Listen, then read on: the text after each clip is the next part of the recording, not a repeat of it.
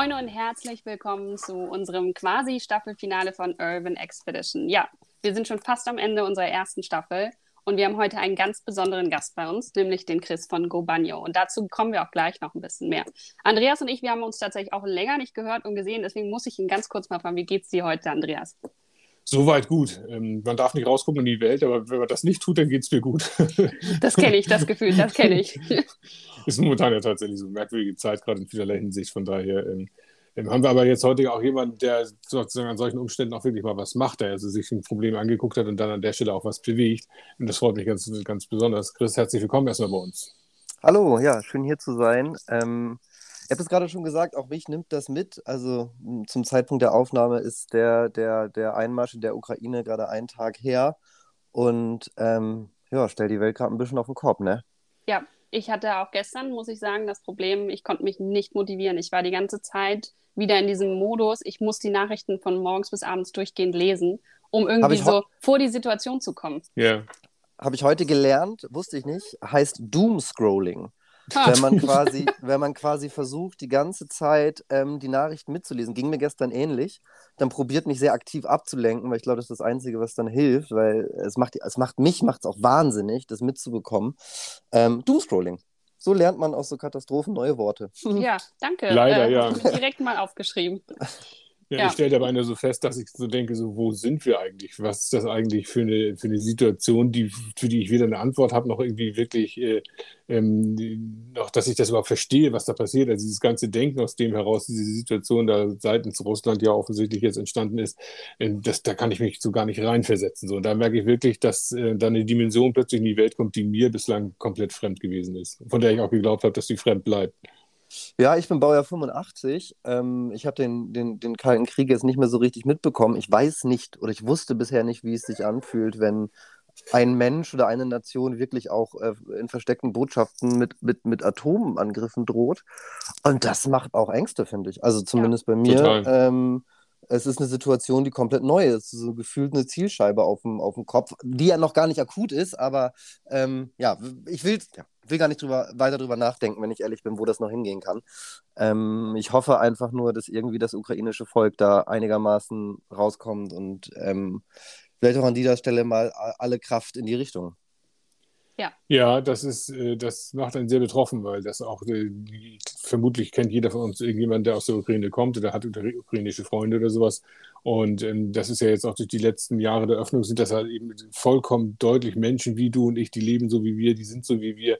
Ähm, und dann merkst du plötzlich, wie mit denen umgegangen wird. Das ist, macht man überhaupt gar nicht drüber nachdenken. Das ist äh, für mich eine Nummer zu groß gerade, die ganze ja, Sache. Ja, total. Das, das, geht mir auch so und ich ähm, kann diese Wut auch verstehen, du spürst, Chris. Ähm, geht mir auch so, vor allem, weil es halt eine Wut gegen etwas ist, was man nicht ändern, also was ich jetzt persönlich in meiner Position nicht direkt ändern kann, wo ich keinen Einfluss drauf habe. Und das macht auch so ein bisschen hilflos und äh, birgt auch Sorgen. Also, ja, ich ja. glaube, ich bin, ich bin gar nicht in erstem, in erst, also in erstem Impuls wütend, ich habe Angst.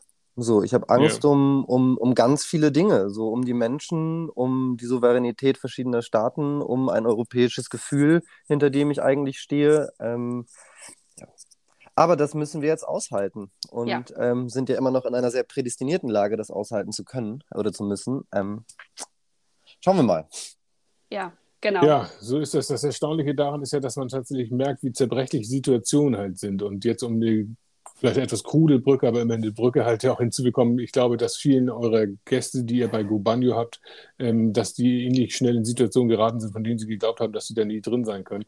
Ähm, aber bevor wir da in die Richtung jetzt richtig reingehen, Chris, Gobanio, klingt cool. Ich habe schon gesagt, eure Plakate sehen sehr cool aus von dem Vorgespräch. Ähm, ihr macht da offensichtlich irgendwas sehr Cooles, aber ihr macht auch was sehr Ernsthaftes. Erklär uns mal so ein bisschen, was haben wir uns unter Gobanio vorzustellen? Wo kommt auch der Name zum Beispiel her? Ähm, also Gobanio ist eine gemeinnützige Organisation hier aus Hamburg und ähm, äh, wir schaffen Hygiene- und Sanitärangebote für Menschen, die auf der Straße leben müssen. Bei unserer Gründung 2000, ähm, bei unserer Gründung 2018 gab es gezählt 2000 Menschen auf der Straße hier in Hamburg, ähm, wobei wir davon ausgehen, dass die Dunkelziffer weitaus höher ist, weil die Zählung von Menschen ja immer auch durchaus schwierig ist. Und für die gab es in Tagesaufenthaltsstätten 17 Möglichkeiten, sich zu duschen. Ähm, einer unserer ähm, Mitgründer und der Initiator Dominik Bloh hat selber zehn Jahre auf der Straße gelebt Und für ihn war das Thema Waschen halt immer super relevant. Er hat gesagt, wenn er nichts zu essen hat, wenn er keine Wohnung hat, wenn er ähm, kein Geld hat, das sind erstmal Dinge, die, die überhaupt nicht sichtbar sind. Aber wenn er dreckig ist und wenn er stinkt, macht ihn das erkennbar als Obdachloser, als Mensch, der auf der Straße lebt und erzeugt auch eine Reaktion. Also ne, vielleicht mhm. wenden Menschen sich ab, so vielleicht rümpfen Menschen die Nase, man fühlt sich unwohl und ähm, ich kenne das von mir, wenn ich mal zwei Tage nicht geduscht habe und dann mit Freunden in der Bar sitze und mich ein bisschen rieche, dann äh, fühle ich mich unwohl und das macht was mit meinem Selbstbewusstsein, obwohl die Menschen ja irgendwie meine Freunde sind im besten Fall. Und äh, das Schlimmste, was passieren könnte, wäre, dass er sagen würde, Diggi, nutze mal ein bisschen Deo. Ähm, und vor allen Dingen, ich kann ja duschen. Also ich kann ja einfach in eine Dusche gehen. Die ist ja in meiner Wohnung. So, genial. Ähm, und haben uns dann überlegt, wie können wir, wie können wir das, diese Herausforderung angehen. Ähm, Dominik hatte schon lange äh, Überlegungen gemacht zu so mobilen Duschangeboten. Dann haben wir von einer Aktion in Amerika gehört, Lava May, die sowas auch schon machen und haben dann mit einem großen Crowdfunding 2019 den Betrieb des Duschbusses gestartet. So, und der Duschbus ist ein Linienbus, wie man den im Stadtverkehr kennt, ein sogenannter Niederflurbus, ähm, den wir von der Hochbahn geschenkt bekommen haben. Und da haben wir drei Badezimmer reingebaut. Also mit einer Dusche, mit einer Toilette, mit einem Waschbecken ähm, und eben all das an Technik, was benötigt wird. Ein Frischwassertank, ein Abwassertank, eine Heizpumpe. Und damit fahren wir seitdem verschiedene Orte an und bieten Menschen, die eben auf der Straße leben müssen, die Möglichkeit, sich zu duschen, auf Toilette zu gehen, ein bisschen Ruhe von der immer öffentlichen Straße zu haben, aber eben auch Kleidung, also immer Unterwäsche, Socken und T-Shirts, aber wir haben auch oft Pullis und Hosen dabei. Alles geht nicht, dazu ist der Bus dann doch zu klein. Ähm, und eben all das an Hygiene- und Pflegeprodukte oder Menstruationsprodukte, was benötigt wird, ähm, um eben einmal durchatmen zu können, sich ins Warme stellen zu können, gerade im Winter oder sich im Sommer einmal vom Schweiß zu befreien. Ähm, ja, damit fahren wir rum seitdem. Und parallel dazu haben wir im Dezember 2020 das Duschdorf eröffnet. Ähm, äh, damals auf Impuls des Bezirks Hamburg-Mitte in Kooperation mit dem FC St. Pauli zusammen. Ähm, und das ist ein teilstationäres Angebot, das heißt, das sind Badezimmer-Container. Ähm, die standen dann bis ähm, Juli, September letztes Jahr, weiß nicht mehr genau, sorry, ähm, vor dem Millantor-Stadion und stehen jetzt vor dem Amtsgericht und da betreiben wir eben auch Duschen. Das heißt, aktuell gibt es in der Woche zehnmal die Möglichkeit, a vier bis fünf Stunden, dass Menschen, dass Gästinnen zu uns kommen können und eben unser Angebot kostenlos wahrnehmen. Das ist eine richtig klasse Einrichtung, muss ich sagen. Wir hatten uns ja letztes Jahr kennengelernt, Chris, und haben darüber ja auch gesprochen und über eure Herausforderungen. Und ich freue mich auch deswegen heute, dass ähm, du uns das nochmal alles näher bringen kannst. Und ich habe mich immer auch schon gefragt, wie ähm, macht ihr eigentlich die möglichen Gäste und Gästinnen dazu, darauf aufmerksam, dass es euer Angebot gibt? Und äh, also verteilt ihr Flyer, so wie das ursprünglich mal war? Ich meine, es wird ja wahrscheinlich kein Facebook-Erwerbung sein, die ihr da schaltet. Ähm, das war für uns auch ein Learning. Natürlich haben wir so Info-Kärtchen und Flyer ausgedruckt, wo das drauf stand. Aber ähm, ich glaube, das kann man jetzt nicht zu 100% verifizieren, außer eben dadurch, dass Gästinnen zu uns kommen, dass es wichtig ist, zum einen vernetzt zu sein, also mit anderen Angeboten der Wohlfahrtspflege zu kommunizieren und auch zu kooperieren, um eben ähm, dieses Wissen weiterzugeben. Also wenn der Straßensozialarbeiter oder die Straßensozialarbeiterin weiß, wo wir stehen, kann das kommuniziert werden. Und darüber hinaus glaube ich, dass die größte in Anführungsstrichen Werbung ist, wenn mein Buddy, der neben mir Platte macht, zum Beispiel, mir erzählt, dass es das gibt.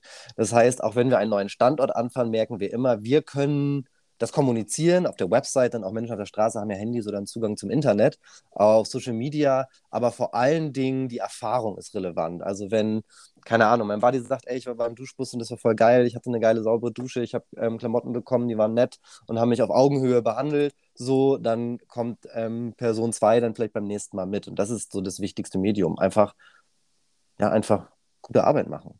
Einfach mhm. für die Menschen da sein. Und woher kommt die Erkenntnis, dass es jetzt die Hygiene, das Waschen, äh, dass das äh, sich da auch ausruhen in der Form ist? Weil äh, klassischerweise denkt man ja wahrscheinlich erstmal daran, irgendwie Essen zur Verfügung zu stellen oder solche Dinge zu machen. Und insofern fand ich jetzt auch die Idee, dass über, über die Hygiene zu kommen und halt sozusagen jemandem die Würde durchs Waschen zu geben, fand ich halt auch total klasse. Ist das eine Art Erfahrung, auf die er aufgebaut hat? War das eine Idee? Wo, wo, wo kam sozusagen der Anstoß dann hier? Also ich hatte es ja gerade schon ähm, im, im, Intro so ein bisschen gesagt, um, der Impuls kam von dem Initiator Dominik Bloh, der mhm. eben selber über zehn Jahre auf der Straße gelebt hat, ist mit 16 zu Hause rausgeflogen, hat dann im Park gepennt, während er sein Abitur gemacht hat ähm, und dann irgendwann bei Hanseatic Help eine Zuflucht gefunden, hat eine Wohnung gefunden, hat ein Buch geschrieben, ist Bestsellerautor geworden, also irgendwie auch eine Geschichte, wie man, wie man ähm, äh, es schaffen kann. Und seine Erfahrung ist gewesen, dass eben gerade das Hygienethema relevant mhm. war. Und wir müssen uns nichts vormachen. Eine Dusche holt keinen Menschen von der Straße. So, wir, wir können das Problem äh, damit nicht beenden oder sowas. Wir können aber ähm, dabei helfen, die Schritte und, und, und, und quasi eigene, eigene Schritte anzugehen. So. Und das unterstützt eine Dusche. Wir haben äh, Erfahrungen gehabt, da kam eine Frau äh, zu uns, da standen wir im Bus vor dem Millantor-Stadion und war ganz, ganz aufgeregt, musste ganz schnell, ganz schnell äh, unter die Duschen. Wir schon so, uh, ja, äh, cool, irgendwie, kannst gleich, wir haben irgendwie Termin, so alles gut. Nein, jetzt sofort, ja, komm, irgendwie gehen in die Dusche. Wir haben das nicht verstanden, wo der Druck herkommt. Und ähm, wir haben dann später herausgefunden, dass sie ein Vorstellungsgespräch hatte. Sie lebte auf der Straße, hatte aber ein Vorstellungsgespräch und natürlich möchte sie vor dem Vorstellungsgespräch einmal duschen, Dusch. so, um sich gut zu fühlen, um sich gut zu verkaufen, auch wenn es blöd klingt. Ähm, und das sind kleine, kleine Punkte, die einfach unterstützen, die die Menschen unterstützen können, ähm, nächste Schritte anzugehen. Wow, wie viele Gäste habt ihr so am Tag?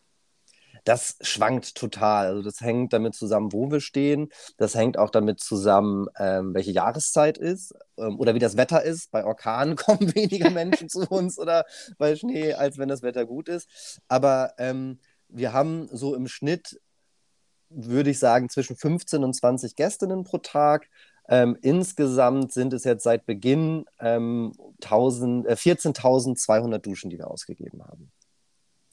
Und ähm, das sind jetzt Menschen, die man, die obdachlos sind, also die man üblicherweise eben auch als Obdachlose in der Form bezeichnet.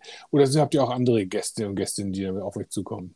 Also wir sprechen selber nicht von, von oder vermeiden es von obdachlos zu sprechen. Okay. Wir sprechen von Menschen, die auf der Straße leben müssen, einfach ja. um dieses Framing nochmal ein bisschen anders zu besetzen.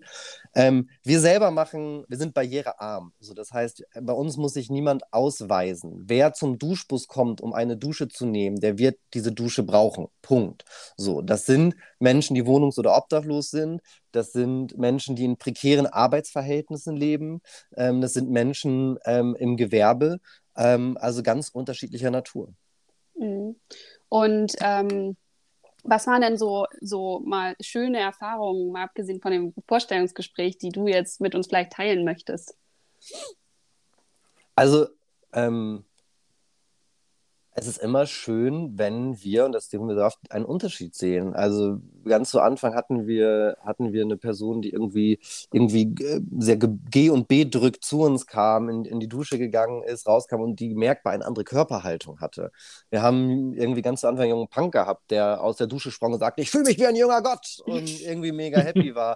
Es wurden Opern gesungen im Duschbus, also von, von Gästinnen. Äh, es gibt eigentlich jeden Tag schöne Momente und für mich darüber hinaus ähm, ganz toll, dass wir durch unsere Akzeptanz und Augenhöhenkommunikation ähm, auch einen Zugang zu den Menschen bekommen. Es haben sich Freundschaften entwickelt, ähm, es werden Vertrauensbasen aufgebaut ähm, und aus denen heraus können wir dann auch weiter vermitteln. Also wir selber sind keine Sozialarbeitenden, aber wir wissen, wo vielleicht Stelle XY ist. Und wenn jemand fragt, wo kann ich da hingehen, wo gibt es eine Übersetzung, können wir das sagen. Wir docken andere Angebote an uns an, wie zum Beispiel das Zahnmobil, das regelmäßig kommt. Wir haben eine Friseurin, die regelmäßig kommt, um irgendwie auch das, ähm, das irgendwie zu erweitern, äh, was wir machen. Und das sind immer schöne Momente. Und für mich ganz persönlich war äh, ein ganz toller Moment. Ich mache die Geschäftsführung bei Gobagno. Ich bin also weniger im Betrieb als hier am Schreibtisch, logischerweise.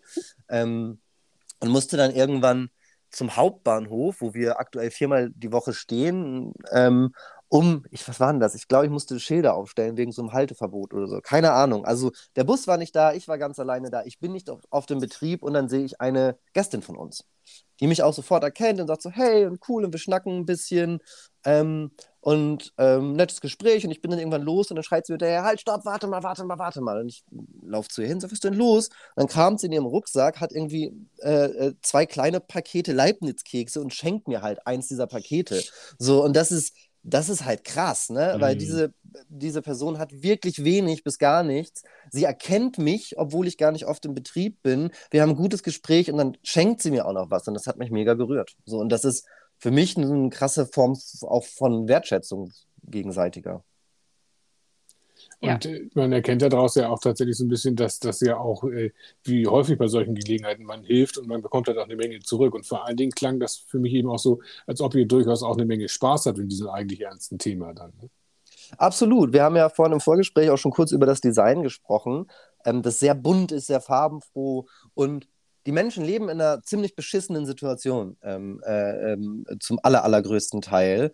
Ähm, es ist schon ziemlich doof, wenn man zum Duschen irgendwo hingehen muss. Es ist schon ziemlich doof, wenn man zum Duschen ähm, äh, in, ein, in, ein, in einen Bus steigen muss oder in, eine, ähm, äh, in einen Container, so für aus meiner Perspektive mit der eigenen Wohnung.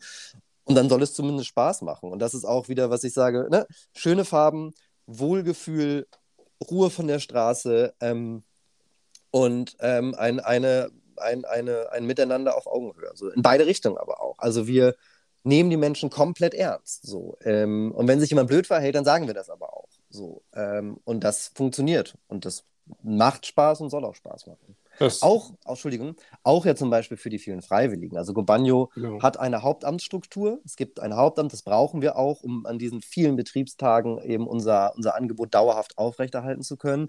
Aber es gibt auch ähm, je, nach, je, nach, je nach Zeit zwischen 60 und 130 Freiwillige, die sich ähm, mehr oder weniger äh, doll bei uns engagieren, mit Schichten am Bus oder als FahrerInnen oder so. Und auch da soll es ja Spaß machen. So, ich meine, das Ehrenamt ist zum Teil auch Dusche putzen. So, das ist was, was man zu Hause vielleicht auch nicht so gerne macht. Und dass das Menschen für uns tun, ist unglaublich oder mit uns tun. Ähm, ja, und da muss es auch Spaß machen. Das, was mir jetzt aufgefallen ist bei dem, was ihr macht, ihr kommt da auch sehr professionell daher. Das heißt also, als ich das erste Mal von Gobanio gehört habe, habe ich eher erwartet, das ist ein selbst ausgebauter Van, mit dem man dann irgendwie Duschplätze anbietet. Aber es, es sieht ja bei euch wirklich extrem professionell aus und es ist auch wirklich sehr gut gemacht. Ein richtiger Linienbus mit tollen Badezimmern, mit entsprechend guter Ausstattung, behindertengerecht eingerichtet. Ähm, die, woher kommt die Professionalität? Was ist der Grundgedanke hinter diesem wirklich sehr professionellen Angang? Gute Frage. Also, ähm, ich probiere mal auf die einzelnen Bereiche einzugehen. Ähm, bei den Badezimmern ist es so, dass wir schon gesagt haben, wir möchten einfach schöne Badezimmer bauen, in denen man sich wohlfühlt. Ähm, und ähm, in, denen, in denen auch wir gerne duschen. Also weiß nicht, man, man, man, man, man duscht da, man, man zieht sich dort aus, man ist da eine gewisse Zeit und es soll schön sein. Und ein, Side-Effekt ist, ähm, dass die Menschen auch genauso mit den Badezimmern umgehen. Also uns wurde am Anfang ganz oft gedacht, die machen doch alles kaputt und die müssen doch ständig was reparieren. Und äh, das ist ja gar nicht so. Also wir haben vielleicht mal, also in, in, zweieinhalb Jahren oder sowas, jetzt oder in zwei Jahren, einen, Brandfleck irgendwo gehabt, ähm, aber das war's so. Und dass nach zwei Jahren mal eine Klobrille kaputt geht, hat nichts mit, mit Menschen zu tun, die bei uns duschen, sondern damit, dass einfach nach zwei Jahren meine Klobrille kaputt geht. So, ähm, das heißt, das war uns schon, schon sehr wichtig. Ähm, eine barrieregerechte Dusche. Wir dürfen, wir dürfen nicht wir dürfen nicht sagen, sie ist barrierefrei, weil dazu fehlen uns laut irgendeiner DIN-Norm, glaube ich, zwei Zentimeter. Das heißt, sie ist RollstuhlfahrerInnen geeignet. ähm, ähm, ja, auch, auch, auch diese Menschen, ähm, die G eingeschränkt sind oder im Rollstuhl sitzen, möchten wir nicht ausschließen und haben deswegen eben ein größeres Badezimmer mit entsprechenden Vorkehrungen gebaut, höhenverstellbares Waschbecken und eine extra Brause und sowas. So eine Rampe, wo man so reinfahren kann. Ähm, das heißt, das war uns schon mal wichtig, da möglichst barrierearm zu sein und das irgendwie möglichst schön zu machen. Wir haben das Ganze mit einer äh, Werkstatt auch gemacht. Wir haben uns dagegen entschieden, selber mit 30 Leuten so einen Bus auszubauen. A, weil ich persönlich kann das nicht. Und ähm, äh, das ist schon ein technisch sehr aufwendiges Gerät. Das hat noch nie jemand gebaut vorher hier in Deutschland. Ähm, äh, da wollten wir schon Expertinnen an Bord haben, die im Zweifel auch wissen, welches Kabel wo dran hängt und wie man das reparieren kann, wenn mal was kaputt geht, weil das passiert auch. Ein alter Bus, natürlich geht da mal was kaputt. Ähm, äh, in Bezug auf, auf, auf den Aufbau von uns haben wir, nachdem wir zu viert als Privatperson erstmal gestartet sind, eine gemeinnützige GmbH gegründet. Das Tolle an der GmbH ist, dass man quasi verschiedene Gesellschafter hat, die bei einer gemeinnützigen GmbH niemals, es gibt keine Gewinnmöglichkeit, sondern mhm. alle Gelder, die wir einnehmen, werden auch für das Projekt ausgeschüttet. Ähm, aber der, also den meisten Anteil halten halt bei der Gobanyo GmbH die Viva Con Aqua Stiftung, Hanseatic Help und die Clubkinder. Also ein unfassbar breites Netzwerk aus, aus Leuten, die schon richtig viel Erfahrung und Ahnung haben und mit denen wir sozialisiert sind. Dominik ähm, war ganz viel bei Hanseatic Help, Gülay, die ähm, äh, Co-Initiatorin und mit, auch Mitgründerin, ähm, äh, war ganz lange bei den Clubkindern, genauso wie ich. Ich habe aber auch mein Praxissemester, meine Diplomarbeit damals bei Viva Con Aqua geschrieben. Das heißt, es kam so ganz viel zusammen in dem Moment und ähm, ich glaube, all diese, diese Punkte haben uns eine gewisse Professionalität ermöglicht. So durch Feedbacks, durch Gespräche, durch Impulse. Und dass das dann noch umgesetzt werden konnte, liegt daran, wie krass Hamburg einfach ist.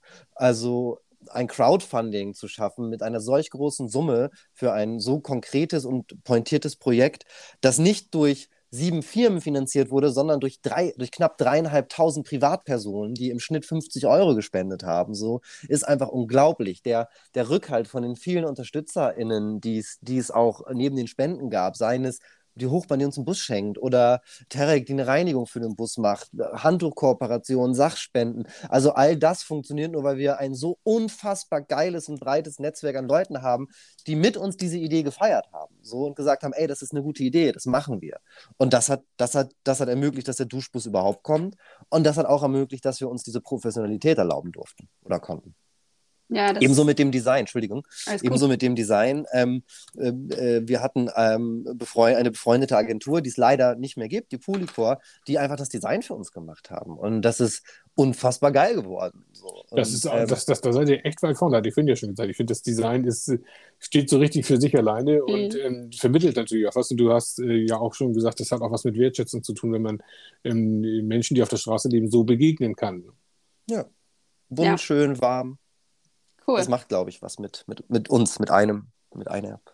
Glaubst du, dass, ähm, also du hast jetzt schon darauf angesprochen, so ein bisschen, dass es ja vor allem auch irgendwie in Hamburg entstanden ist ähm, oder durch Hamburgs Unterstützung, ob das jetzt Einzelpersonen sind oder die gemeinnützigen Organisationen. Ähm, meinst du, ein anderes Umfeld oder eine andere Stadt hätte da nicht so reagiert? Das kann ich nicht sagen. Also das hängt ja auch davon ab, wer, welches Netzwerk in einer anderen Stadt ist. Also wir merken seit Beginn, dass wir richtig viele Anfragen bekommen Mhm. Bezüglich, Entschuldigung, muss einmal aufstoßen. wir merken seit Beginn, dass wir richtig viele Anfragen bekommen ähm, aus eigentlich allen deutschen Städten, an großen deutschen Städten, aber auch aus dem europäischen Ausland, ähm, von Prag über, über England. Und was wir machen ist, äh, weil wir sagen, wir sind gerade in Hamburg, wir müssen selber noch viel lernen, wir geben all unser Wissen weiter. Das heißt, wir sind äh, wir haben extra ein Dokument erstellt, wo wir all unsere Learnings mit allen Daten, mit allen Fakten ähm, festgehalten haben. Das verschicken wir. Wir supporten ähm, äh, Interessierte dabei, das umzusetzen. Aber, und das muss man auch leider sagen, bisher gibt es kein anderes Projekt. Also es gibt in Berlin, es gab es auch schon ähm, äh, vor uns, ein, ein Duschmobil für Frauen. Das ist eine kleinere Version im UPS-Wagen. Die war noch bei unserer Eröffnung da. Das war ganz geil. Da haben wir beide Duschmobile nebeneinander gestellt. Das war richtig schön. Ähm, aber äh, so, so ein Duschbus wurde jetzt noch nicht mal, noch nicht ein weiteres Mal gebaut. Es gibt da jetzt Ideen äh, in Hannover und wir sprechen mit, mit Städten, die da auch weiter was forcieren und drücken die Daumen und überlegen uns aber auch selber, ob es für uns eine Option ist, in eine andere Stadt zu gehen, irgendwie in den, ähm, in, in dem, im Laufe der nächsten ein, zwei Jahre. Das müssen wir aber gucken. Unser nächstes Projekt ist erstmal, und das finde ich mega spannend, wir bauen eine zweite Einheit. Mhm. Also wir haben den Bus, wir haben äh, das Dorf und wir äh, können jetzt gemeinsam in der Stiftung, die uns da unterstützt, ähm, die Hildegard und Horst Röder Stiftung, ähm, eine zweite Einheit bauen und es wird ein Trailer. Also das Aha. wird kein Bus mehr, sondern das wird ähm, so ein siebeneinhalb Tonner, der einen Anhänger zieht. Und das hat folgenden Grund. Ähm, der Duschbus ist geil. Ich liebe unseren Duschbus. Ähm, aber er hat auch Herausforderungen. Zum einen brauchen wir, um den zu betreiben, einen 16 Ampere Starkstromanschluss. Das mhm. heißt, wenn wir Standorte suchen, muss da ein 16 Ampere Starkstromanschluss sein. Und das ist vielleicht keine Überraschung, die sind jetzt nicht überall verteilt in der Stadt. Also, ähm, da muss man schon genau gucken. Ähm, und das schränkt uns natürlich ein bisschen ein, ganz klar, weil ähm, wir haben dann Kooperationspartner wie das Museum für Kunst und Gewerbe, die zum Beginn sagen, ja klar, legen wir euch einen Anschluss raus, gar kein Problem. Bums, unglaublich. Ähm, aber es gibt es halt nicht überall. Und ähm, wir brauchen einen Zu- und einen Abwasseranschluss. Also wir brauchen Hydranten, wo wir Wasser reinziehen können, denn unser Tank reicht nicht für die komplette Zeit, die wir haben. Und wir brauchen Abwasseranschluss, um eben das Wasser auch wieder abzulassen. Und das, was wir jetzt konstruiert haben, vor allem Anselm bei uns ist der Technik, ähm, der technische Leiter, ist, dass wir gemeinsam mit ähm, verschiedenen Gewerken, mit Thermenherstellern, die Schütteltests gemacht haben, ein Konzept entwickelt haben, dass wir einen Trailer bauen mit einer eigenen Stromversorgung. Das heißt, wir haben einen eigenen Gastank, der einen Generator betreiben kann, der für Wärme und Energie sorgt. Wir haben in dem Trailer auch wieder frischen Abwassertanks, aber wir werden auch in einem Zugfahrzeug Frisch- und Abwassertanks einbauen, sodass quasi der Trailer überall, wo genug Fläche ist, hingestellt werden kann, sich selber mit Strom versorgt und genug Zu- und Abwasser hat. Und selbst wenn das Zu- und Abwasser leer wird, kann das Zugfahrzeug kommen, das Abwasser abpumpen und neues Frischwasser hinzupumpen, cool. sodass wir wirklich komplett autark sein können. Und da sind wir jetzt gerade im Bau. Wir drücken mal die Daumen, dass das bis Mitte, Mitte diesen Jahres irgendwie fertig wird. Und ähm, ähm, wir sind jetzt gerade im Bau, drücken die Daumen, dass das bis Mitte des Jahres oder im dritten Quartal fertig wird und da, gehen damit dann auf die Straße. Und das ist nochmal richtig spannend, so ein neues Projekt. Und dürft ihr den einfach dann irgendwo abstellen? Also es muss natürlich ein bisschen Platz da sein, aber ähm, gibt es da Beschränkungen von der Stadt oder könnt ihr einfach sagen, so hier, hier sieht schön aus, hier ist erreichbar, hier bin ich? Na, es gibt einmal grundsätzlich die Beschränkung neben Zuwasser, Abwasser, Strom blablabla, und Gewicht und Platz. Ähm, das sind auch schwere Teile. Ähm, gibt es ganz, ganz, ganz normale Prozesse. Man macht, eine, man macht einen Antrag auf eine Sondernutzungsgenehmigung. Der muss dann von dem jeweiligen Bezirk beantragt werden und dann dürfen wir uns da hinstellen, wenn es öffentliche Plätze sind. Und wenn es private Plätze sind, so wie zum Beispiel vom Millantor-Stadion, dann können wir mit, mit dem FC St. Pauli sprechen und die sagen ja oder nein. Aber da müssen wir den ganz normalen Regeln gehen. Ich finde das gerade total spannend. Wir nennen es ja Urban Expedition. Das heißt, es geht ja um Urbanität. Und du hattest äh, jetzt eben schon ganz, ganz viele Namen genannt, die an anderer Stelle bei uns auch schon mal wieder aufgetaucht sind. Nämlich alles das, was sich so aus St. Pauli heraus entwickelt und mit St. Pauli zu tun hat. Ob es jetzt der FC St. Pauli ist, ob es jetzt Viva Con Aqua ist, ob es jetzt die Clubkinder sind. Ähm, warum entwickelt sich an manchen Ecken dieses Netzwerk? Hast du dafür ein Gefühl, wie wichtig ist dieses Netzwerk auch für uns und warum ist das gerade in St. Pauli so, dass das da so passiert? Gute Frage. Also ich glaube, das Umfeld St. Pauli und in der Schanze, das sehr bunt, sehr frei, sehr offen, vielleicht auch eher links und eher liberal ist, ähm, ist ein guter Nährboden für solche Projekte. Es ist ja auch die Frage, ob, also die Menschen wohnen ja nicht zwangsläufig in St. Pauli, die diese Projekte gründen, aber hier ist dann vielleicht das Büro oder hier trifft man sich vielleicht für, für die ersten Brainstorms auf ein Bierchen in der Kneipe, wo sich sowas dann entwickelt. Ähm, Woran das genau liegt, kann ich aber schwer sagen. Also ähm, wir sind damals mit den Clubkindern auf den Kiez gegangen, weil wir, äh, weil es ja ein Verein ist, der, der damals vor allen Dingen kreative Veranstaltungen machen wollte und damit Spendengelder zu generieren. Ähm, das macht auf dem Kiez Sinn, denn da passiert das Leben. Ähm, wir sind äh, mit Gobagno hier auch in Anführungsstrichen gelandet, weil uns diese Bürofläche, ähm, die sehr klein ist, aber auch sehr bezahlbar, von der Rindermarkante zur Verfügung gestellt wurde und weil eben St. Pauli schon hier war. Es gibt ja auch Infrastruktur. Es gibt das Karo-Haus, wo St. Pauli sitzt. Ich weiß nicht, wie das in anderen, ähm, in anderen Stadtteilen ist, ob das da auch so einfach ist. Und es, da beißt sich auch die Katze in den Schwanz. Wenn schon ganz viele Leute hier sind oder ganz viele Organisationen und, und ähm, und an, an, an Anlaufstellen gehe ich vielleicht auch hierher und so ähm, befeuert ja. sich das gegenseitig. Ne? Ja. Das stimmt, die Hürden werden natürlich deutlich reduziert, wenn alles schon da ist. Das ist eine typische Cluster-Theorie tatsächlich. Ähm, aber was waren denn eigentlich so Hürden, die ihr überkommen musstet, um da zu sein, wo ihr jetzt seid? Ihr, du hast jetzt sehr viel gesprochen, dass ihr sehr viel Support auch bekommen habt, aber so einfach war es ja wahrscheinlich nicht. Einfach ist es nie, aber ich glaube, ähm, wenn man stark dran glaubt und ganz viel drüber redet, ähm, ähm, frage ich mich immer, was so wirklich eine Hürde ist. Also klar hatten wir im Crowdfunding richtig Schiss, dass wir das Crowdfunding nicht erreichen und, und dieses Projekt nicht umsetzen können und haben da, also Crowdfunding ist deutlich mehr Arbeit, als ich mir jemals hätte vorstellen lassen. Und, und ähm, aber auch da, ähm, hat man dann wieder gemerkt, dass einfach Freunde, Netzwerk, Bekannte, Kolleginnen am Start sind. Und wenn dann auf einmal wir mit Pauli sprechen und sagen, ey, könnt ihr vielleicht, äh, da habt ihr Bock, noch was zum Crowdfunding zu machen? Und die sagen, ja, wir packen das in die Stadionzeitung und Tag später kommt ein Anruf, du, wir haben da noch eine Idee. Und ich so, was denn? Was haltet ihr davon, wenn ihr Bandenwerbung während des Spiels bekommt? Und ich so, the fuck?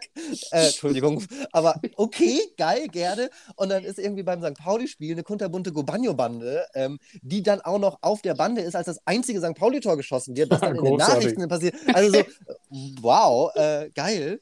Ähm, äh, und es gab Unwissenheiten, so auch mit den Bezirken. Ne? Wir wussten ja gar nicht, ob die sagen, cool, mach das mal. Ähm, aber auch da glaube ich, wenn wir offen und auch da auf Augenhöhe mit den Menschen reden, weil es gibt ja oft diese Angst vor dem Bezirk oder diese Angst vor dem Finanzamt. Das sind auch nur Menschen, die ihren Job machen. Und wenn, also meine Erfahrung ist, wenn ich nett mit Leuten umgehe, egal wo und egal mit wem, dann komme ich auch nett zurück. Und wenn es Probleme gibt, dann kann man darüber sprechen und die lösen. Und Standortsuche war ein Riesenthema, klar. Wir wussten, wir haben ja, wir hatten ja auch keine Erfahrung. Wir haben das Ding gebaut und dann haben wir gelernt.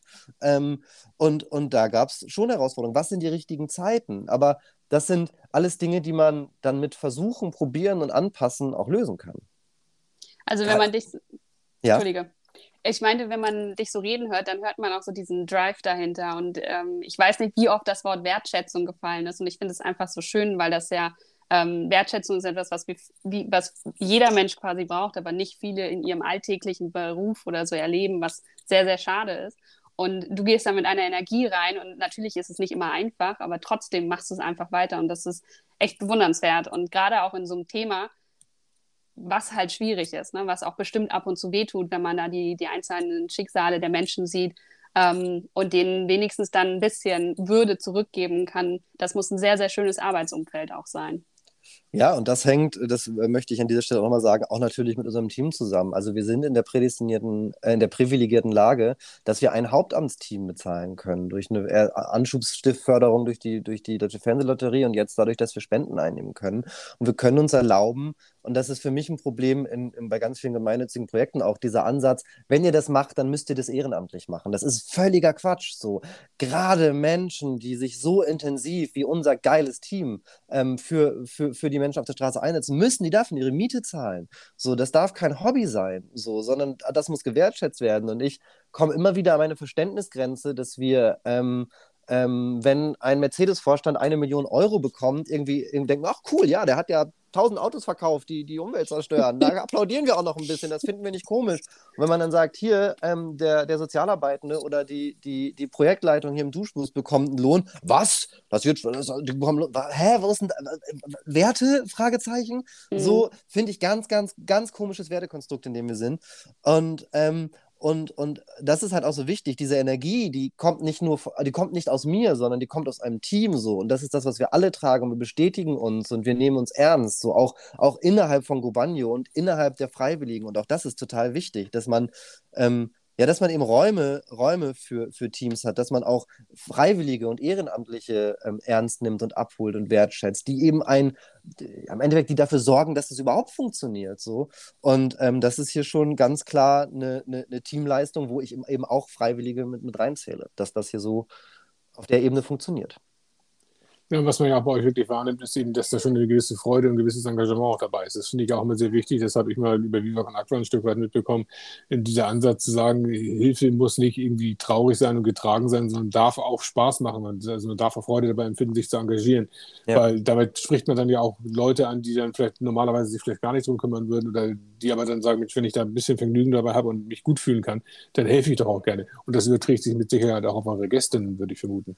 Da hat Viva Con Aqua ja den großartigen Mindchanger definiert von No Profit zu All Profit. Ja. Also weg von diesem No Profit Gedanken, weil eigentlich sollen gemeinnützige soziale Projekte All Profit sein. Das heißt Profit für den Klienten, die, die, der, die, die NutzerInnen oder die Projekte, die davon befürwortet werden, Profit für die Leute, die in welcher Form auch immer dafür tätig sind, aber auch Profit für die Menschen, die zum Beispiel dafür spenden. So. Und ich glaube, wenn man diesen Ansatz verfolgt, und das habe ich von Viva Con Aqua gelernt, ähm, geht man mit einem anderen Mindset daran. So. Und äh, ja, da hat Viva Con Aqua auf jeden Fall große ähm, Vorarbeit geleistet oder Definitionsarbeit. Mhm. Jetzt hast du ja erzählt, dass du quasi von Anfang an mit dabei bist bei Gobanio, wenn ich es richtig verstanden habe. Ähm, genau, also, also Initiator ist Dominik, der hat mhm. irgendwann dann Gülay kennengelernt und die beiden haben schon ganz viel ähm, drüber, darauf rumgedacht und schon erste, erste, ähm, ähm, ja, erste Weichen gestellt, das Wort fehlt mir, die haben schon erste Weichen gestellt. So, äh, und ähm, ich kannte Gülay über, über die Clubkinder und irgendwann hatte sie mich dann gefragt, ob ich nicht einsteigen. Also, äh, oder anders. Es gibt da so ein Projekt und das wollen wir dir mal erzählen. Vielleicht du ja Bock mitzumachen. Und das war im Sommer 2018, da saßen wir bei mir im Innenhof ähm, und da habe ich Dominik kennengelernt. Ähm, er hat mir seine Geschichte und die beiden haben mir die Idee erzählt. Ich gesagt, ja, bin ich dabei. Und habe das dann auch erstmal, wie alle, komplett ehrenamtlich gemacht. also wirklich viel ehrenamtlich. Und haben dann aber auch irgendwann gesagt, okay, die, was ich vorhin schon sagte, die Struktur, die wir brauchen, ist eine Hauptamtstruktur. So. Ähm, und ja, dann, dann ging es los. Und Dann wann, so- ist, wann Ja. ist euer Name entstanden? Oder wie Irgend- ist er auch entstanden? Irgendwann, irgendwann in dem Zeitraum von Gülay. Ähm, wir haben immer überlegt, wie kann auch der Name barrierefrei sein? Und bei, eine Barriere auf der Straße ist die Sprache. So. Mhm. Ähm, der Duschbus, das verstehen wir als Deutsch, äh, deutsch sprechende, deutsch hörende Personen gut. Und wir haben uns überlegt, was können wir für einen Namen suchen, der internationaler verständlich ist. Und Go als, als, als, als das Wort für mobil, für unterwegs, für flexibel, versteht man, glaube ich, versteht Mensch, glaube ich. Ähm, und Banyo ist das türkische Wort für Badezimmer, was aber in ganz vielen europäischen Sprachen ähnlich ist. Ja. So im Spanischen und auch darum äh, viele Leute erreicht. Also Go Banyo, eine mobile, ein mobiles Badezimmer. Ähm, und dann haben wir uns für- dafür entschieden. Gülay, Props für den Namen. Absolut, absolut. Ich hatte mich schon gewundert, weil ähm, Türkisch spreche ich nicht, aber ähm, Spanisch und dachte so, hm, Banjo, das kommt ja auch so bekannt vor, aber es wird natürlich anders geschrieben. Also ja, richtig cool zusammengesetzt. Das ist Ja. äh, Branding at its best. Genau, der Name macht auch wieder neugierig. So, ne? er, Mhm. ist, eben- er schließt sich nicht direkt, man kann ihn trotzdem gut aussprechen, also er passt zum, zum eigenen Sprachgebrauch und man ist so ein bisschen neugierig, was steckt eigentlich dahinter. Und äh, das finde ich bei solchen Namen immer auch ganz wichtig, dass man so ein bisschen an der Story für sich selbst auch knacken kann, weil man muss sich quasi mal da kurz damit beschäftigen, um dahinter zu kommen. Mhm. Großartig. Danke. Ja, wir haben jetzt viel über den Bus schon gelernt. Ja. Ähm, jetzt wollen wir natürlich noch ein bisschen was über dich lernen und fangen einfach mal an mit der Frage, wo finden wir dich denn Sonntagnachmittags? Ähm, ganz oft nirgendwo, weil ich mit meiner Freundin auf der Couch sitze und äh, zwei, zwei, drei, vier Stunden nichts mache. Also Sonntag ist tatsächlich gerade so am späten Nachmittag irgendwie auch meine Einmümmelphase. Wenn das Wetter schön ist, laufe ich gerne, ähm, laufe ich gerne zum Park Fiction und hänge da ein bisschen rum. Ähm, wir haben ja sonntags auch Betrieb, das heißt, es kommt auch vor, dass ich dann mal zum Bus gehe oder zum Duschdorf. Ähm, aber ja, eher so Flanier, Flanier- und Rumhängen-Tag. Ja, das haben wir auch so definiert, Andreas. Ne? Also für uns ist das auch so der, der Tag, den man für sich hat, quasi, Im weil ja Sinn- auch Gott sei Dank alles zu hat. Wir müssen nach der Staffel mal eine, eine Statistik machen, wie viele Leute wirklich am Sonntagnachmittag auf dem Sofa sitzen. Ich glaube, wir landen bei 90 Prozent. Also insofern befindest du dich in guter Gesellschaft. Vielleicht solltet ihr fragen, was man Samstag macht. ja, dann die Frage doch mal, wo, wo treffen wir dich denn am Samstag? Ähm, während der Corona-Pandemie zu Hause auf der Couch. ähm, nee, also eigentlich bin ich schon, bin ich schon äh, äh, gerne auch in der Kultur unterwegs und ähm, ja, ist jetzt pandemisch bedingt natürlich äh, sehr traurig und wenig passiert, aber von Kino über Konzerte bis hin zu Clubabende und Bars oder Restaurants. Ich gehe auch, ich gehe auch wirklich gerne mal in ein Restaurant und esse was Gutes. Ähm, äh, bin ich, bin ich viel, äh, bin ich viel zwischen Altona und Schanze unterwegs. Na, wobei zwischen Altona und Pauli unterwegs. Wie hat denn Corona eigentlich euren ähm, ja, Tagesablauf auf den Kopf gestellt? Bei Gobagno oder jetzt bei mir auf der Couch? Ich gehe mal auf deiner Couch wahrscheinlich nicht so viel, sondern eher bei Banjo tatsächlich. ähm, also wir haben, also wir haben auch tatsächlich erstmal dicht gemacht. Das haben ja eigentlich alle Organisationen, Projekte haben erstmal, haben erstmal Pause gemacht, weil wir keiner genau wusste, was bedeutet das jetzt. Ähm, und haben dann aber super schnell nach zwei Wochen den Betrieb wieder aufnehmen können, was krass ist, was auch wieder Netzwerk, Netzwerkdank. Denn wir haben irgendwann gedacht, okay, wir können jetzt darauf warten, bis es behördliche Anordnungen gibt. Das wird sehr lange dauern und ähm, blockiert uns eigentlich. Oder wir machen halt selber was und haben gemeinsam mit einer Ärztin und einem Experten für ähm, Unternehmenssicherheit äh, ein eigenes Hygienekonzept geschrieben, wie wir ähm, möglichst sicher, weil die komplette Sicherheit haben wir ja nie wirklich haben können, äh, damit umgehen. Das heißt, ein Lüftungskonzept, ein Reinigungskonzept, ein Hygienekonzept. Wir hatten vorher zum Glück eh schon ein Reinigungskonzept. Das heißt, die Dusche wurde eh nach jeder Benutzung gereinigt und haben dann aber überlegt, okay, was müssen wir zusätzlich machen? Wie wird gelüftet? Wo, was wird alles zusätzlich nochmal desinfiziert? Ähm, eigentlich ist Gobagno mit dem Vorzelt vor dem Duschbus auch ein Ort, soll, soll Gobagno ein Ort sein, wo man auch verweilen kann, wo man nochmal länger bleibt, um Kaffee zu trinken, schnackt sich ein bisschen aufwärmt. Das war alles nicht mehr möglich. So. Wir konnten diese Aufenthalte in dem Zelt nicht mehr gewährleisten. Das heißt, wir haben das irgendwie noch nach vorne verlagert über Pavillons, die Ausgaben draußen gemacht, haben geschaut, dass wir Menschen Ansammlungen in Anführungsstrichen vermeiden, ähm, dass wir mit Duschzeiten arbeiten, also all das, um möglichst Schutz zu bieten, neben natürlich permanenter Masken und damals auch noch Handschuhpflicht für alle Beteiligten im Betrieb ähm, und konnten so aber weitermachen. So. Das war ganz wichtig, weil wir aber auch wussten, auf einmal ist Duschen nicht nur, also das Waschen nicht nur Würde, sondern auf einmal ist Waschen auch Gesundheit. Und ähm, wir haben es mit einer sehr vulnerablen Gruppe zu tun, äh, die zu uns kommt. Ähm, da ist das einfach auch wichtig. Und dann konnten wir weitermachen. Und seitdem äh, machen wir auch so weiter. Also ähm, es hat sich klar operativ ein bisschen was verändert von den Abläufen, aber eigentlich hat sich nichts verändert, weil wir am Ende Betrieb machen. Am Ende bieten wir unsere Duschen an. Am Ende bieten wir Hygiene- und Sanitärangebote an. Lass uns nochmal ganz kurz zu dir kommen, weil ich hatte jetzt bei dir halt eben auch äh, so nette Stationen im Lebenslauf mitbekommen, dass du, du warst mit Viva Con Aqua, du warst bei den Clubkindern. Bist du von vornherein ein sozialer Mensch gewesen oder wie hat es dich in diese Szene halt irgendwann hinein, wie, wie kommst du dahin in die Szene?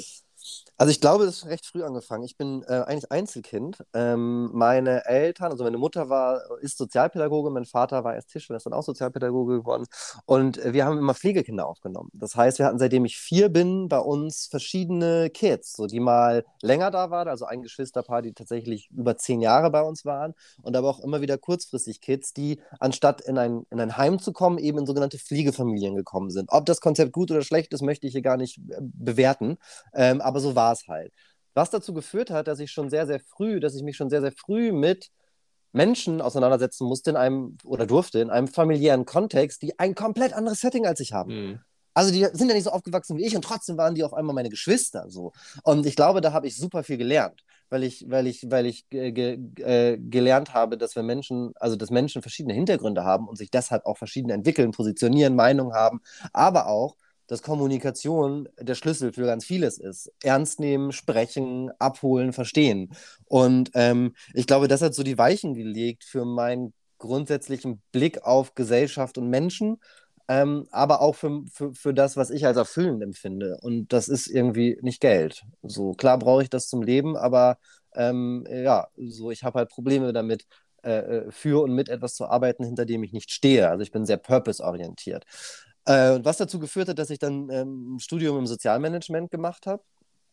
Äh, und äh, halt äh, zuerst gedacht habe, ich gehe mal in die Eventagentur und habe da auch wieder gemerkt, nee, ich kann nicht für große Firmen Incentives machen, die Geld verballern und äh, äh, mit irgendwelchen Hammern, also so Autos, durch die Eiswüste fahren für Zehntausende Euro. Da, das, das kann ich nicht. So, da möchte ich ins Telefon schreien und fragen, seid ihr irre? Ähm, und bin dann zu Viva Aqua gegangen und äh, ja, da war es eigentlich dann auch klar. Ich habe dann einfach viel ehrenamtlich gearbeitet, auch bei den Clubkindern, habe parallel meine Liebe zur Kultur und zum Kino ähm, aufrechterhalten, war zehn Jahre im Zeise-Kino und habe dort gearbeitet, ähm, was so mein, mein zweiter Bereich ist. Also ich war immer ein, ein, ein Kultur- und Kinomensch. Ähm, und was ja auch, also auch diese niedrigschwellige Kultur in einem Zeise-Kino ist, äh, passt für mich in dieses Bild. Und ähm, ja, ich glaube, ich glaube, wenn du fragst, bin ich ein sozialer Mensch, würde ich fast sagen, ja. Bin ich irgendwie. Ganz offensichtlich. Also zumindest in den sozialen Themen, die dich ja wirklich interessieren, was dich ja auch wirklich auch ehrt. Und was man halt auch feststellt, so gesehen bist du, glaube ich, auch ein sehr urbaner Typ, ne? weil diese ganzen Stationen, die du genannt hast, haben ja auch viel mit der Stadt und mit Urbanität zu tun. Kultur, äh, soziale Einrichtungen, Kinos und dergleichen. Absolut. Also ich, äh, ich habe irgendwann mal auf meiner Website geschrieben, ich möchte die Stadt nicht nur passiv konsumieren, ich möchte aktiv mitgestalten und im Idealfall verändern. Das habe ich vor sehr vielen Jahren geschrieben, aber immer wenn ich den Satz lese, denke ich, oh, da hatte der, da hatte der Chris aber recht, das fühle ich immer noch. ähm, und, ähm, und das ist es auch so. Und ich habe auch, also ein, ein, ein weiteres Steckenpferd von mir, auch sehr, sehr privat, ist halt Moderation. Ich moderiere relativ viel, sei es auf Festivalbühnen oder bis vor kurzem auch noch eine Sendung auf Hamburg 1, die ich moderiert habe. Auch das ist so etwas, was mir voll viel Spaß macht. Ähm, äh, ähm, in, in, so Interviews und Moderation Menschen kennenzulernen, mit denen ich mich sonst nicht beschäftigt hätte. So. Und ähm, äh, ja, ich bin schon interessiert an Hamburg. So, und da wir natürlich heute ein recht ernstes Thema auch besprochen haben, ähm, wollen wir dir nochmal die Möglichkeit geben, Chris, uns vielleicht auch mitzuteilen, wie man euch unterstützen kann und wo, wo man auch helfen oder sich hinwenden kann, wenn man Hilfe braucht. Sehr gerne. Ähm, also ähm, vielleicht nochmal ganz übergeordnet ein Thema, was mir voll wichtig ist, auch für die äh, äh, Zuhörenden äh, hier, das Thema Housing First. Wer noch nicht davon gehört hat, wer dieses, ähm, diese, diesen Ansatz nicht kennt, lest euch da gerne mal rein. Das ist in Skandinavien schon ein, ein, ein System, das funktioniert. Der Ansatz ist, dass man Menschen barrierefrei zuerst die Wohnung ermöglicht und dann alle anderen Schritte kommen. Und ähm, wir bei Gobanje und ich auch persönlich glaube, dass das der richtige und einzige Ansatz ist, mit dem Menschen, die auf der Straße leben müssen, aus, vielsten, aus vielen unterschiedlichen Gründen umzugehen. Und es funktioniert. Das haben auch Hotelprojekte in Hamburg bewiesen, ähm, dass dadurch Jobs geschaffen wurden, dass da dadurch Menschen sich ausruhen konnten, endlich mal von dem anstrengenden Leben auf der Straße zur Ruhe kamen, um dann die nächsten Schritte anzugehen. Und der Vorteil ist auch, dann haben sie eine eigene Dusche im Zimmer und ähm, wir als Gobagno, ähm, für uns wäre es natürlich der größte Erfolg, wenn es uns nicht mehr bräuchte. Ähm, und darauf sollten wir hinarbeiten. Das heißt, also Housing First heißt, es geht gar nicht darum, Leuten, die auf der Straße zu leben, dann eine Dusche zur Verfügung zu stellen, sondern eher dafür zu sorgen, dass sie von vornherein gar nicht auf der Straße leben müssen, indem man halt umsonst oder günstige Unterkünfte zur Verfügung stellt, die quasi den Neustart ins Leben ermöglichen. Genau, Menschen, die auf der Straße leben. Es geht nicht darum, ähm, Beratungen zu machen oder Anträge zu schreiben oder sich mit Behörden auseinanderzusetzen, sondern der erste Moment ist, möglichst niedrigschwellig schwellig und barrierefrei den Zugang zu Wohnraum zu erhalten. So, um dann ähm, alle weiteren Schritte anzugehen. Ein Vorteil auch, wenn ich weiß, wo die P Personen wohnen, auch dauerhaft, kann ich sie erreichen. Ich, äh, ich, weiß, wie ich mit ihnen in Kontakt treten kann. Und ähm, Housing First würde, könnte eine ganze Sendung füllen. Darum vielleicht auch kurz als Impuls, wer das noch nicht kennt, ähm, sch schaut euch das mal an, lest euch da mal rein. Das ist ein toller Ansatz und wir alle können mithelfen, wenn wir laut für diesen Ansatz sind. Gobagno gibt es aber gerade noch, weil Housing First ist in weiter Ferne, auch wenn die EU 2030 30 Obdachlosigkeit beenden will. Schauen wir mal und drücken die Daumen. Aber solange können wir auch eure Unterstützung gebrauchen, ähm, zum Beispiel als Freiwillige. Wenn ihr Bock habt, Gobagno zu unterstützen ähm, im Betrieb oder sogar einen großen CE-Führerschein hast, um oder sogar einen großen CE-Führerschein habt, um den Duschbus zu fahren. Ich meine, wer kann schon sagen, dass man einen Duschbus fährt? Ähm, meldet euch gerne bei uns. Super easy. Wir freuen uns auf jede E-Mail kontakt@gobagno.org und ähm, ja, wer Lust hat, einfach schreiben. Sehr schön. Danke dir, Chris. Danke auch. Großartig, vielen Dank. Also nochmal kontakt.gobanio.org. Das genau. jetzt nicht, nicht, nicht verpassen. Alles klar. Chris, ganz herzlichen Dank. Das war ein tolles Gespräch. Ich habe wieder jemanden kennengelernt, der mich sehr fasziniert hat. Also von daher vielen auch sehr, sehr vielen Dank dazu. Ähm, Zita, famous last words from your side. Ich wünsche allen ein schönes Wochenende. Keep your head up. Perfekt. Go Banjo. Go Banjo, genau, alles klar. Vielen Dank. Danke euch. Ciao. Tschüss. Tschüss.